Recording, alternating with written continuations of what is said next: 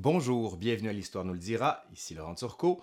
Aujourd'hui, l'histoire du Super Bowl. À la fin du 19e siècle, quand un certain Walter Camp, un étudiant à l'université Yale, décide d'adoucir et de réglementer un jeu, ben il ne se doute pas que le football américain qu'il est en train de mettre en place va devenir un des sports les plus populaires au pays. Quand on pense au football aujourd'hui, on pense bien sûr à la NFL, qui a été créée en 1920. Sauf que de 1920 à 1950, ben, la Ligue peine à faire des profits.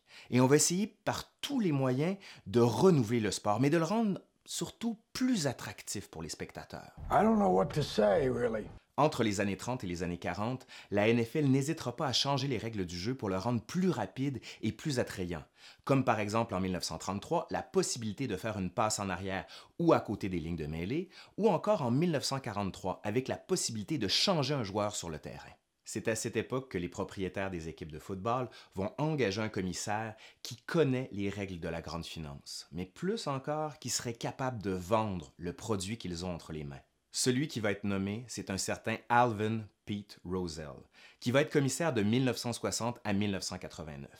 Et dans sa tête, l'idée est claire. Il faut transformer la NFL pour en faire une machine économique qui marche et qui soit rentable. Une de ces techniques, ben, c'est de profiter des nouvelles technologies. Et une de celles-là, la télévision. Il va faire jouer la concurrence entre les réseaux de télévision pour qu'il paie de plus en plus cher la télédiffusion des matchs de football. L'autre élément que Rosell va utiliser, c'est ce qui aurait pu miner l'importance de la NFL aux États-Unis. Et c'est l'AFL, l'American Football League, qui a été fondée en 1960 et qui s'attaque au monopole des ligues de football aux États-Unis. Ce qui veut dire que la NFL n'est pas la seule ligue.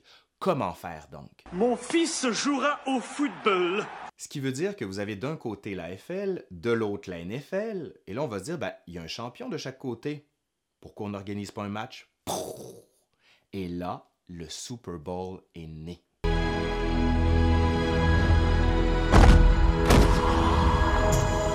C'est en 1967 qu'a lieu le premier grand match qu'on va appeler le NFL AFL World Championship Game, qui va opposer les deux champions respectifs. Dans un temps, les Chiefs de Kansas City et dans l'autre temps, les Packers de Green Bay. Et ce sont les Packers de Green Bay qui vont remporter par 35 à 10, ce qui va devenir le premier Super Bowl. La popularité est telle que l'AFL est absorbée par la NFL.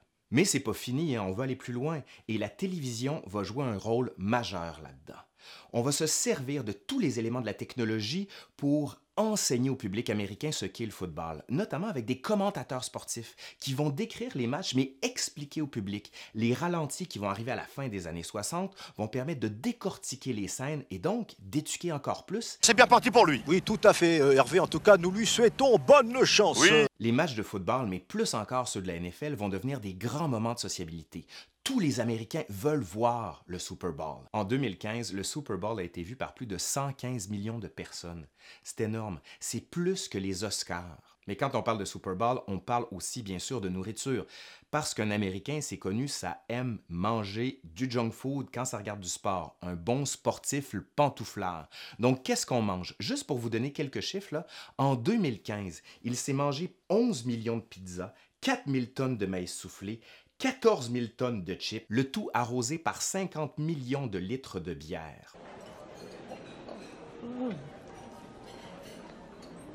On compte qu'en 2015, on a investi 12 milliards de dollars, ce qui fait près de 68 dollars par Américain. L'autre élément qui va devenir déterminant au Super Bowl, c'est la publicité.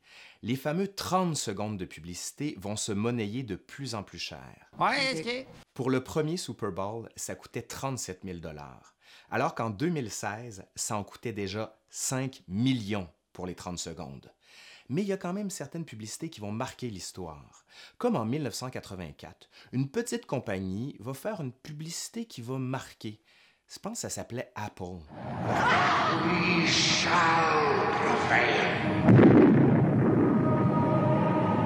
January 24th, Apple Computer will introduce Macintosh. L'autre élément symptomatique du Super Bowl, c'est le halftime ceremony. Jusque dans les années 90, c'est surtout des marching bands qui se donnent en spectacle et qui divertissent la foule le temps d'un instant. Sauf qu'à partir des années 90, ben là, on va inviter les grandes stars, comme par exemple les New Kids on the Block, Michael Jackson, Madonna, Beyoncé, Prince, et bien sûr Janet Jackson et Justin Timberlake avec le fameux scandale du sein dénudé. Oh, mon Dieu, un sein! Mais mon préféré, euh, je l'avoue, j'ai un petit faible, c'est Katy Perry.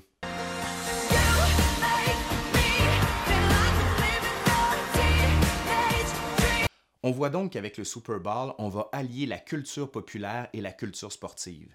Et on est véritablement dans ce qui incarne la civilisation du spectacle aux États-Unis.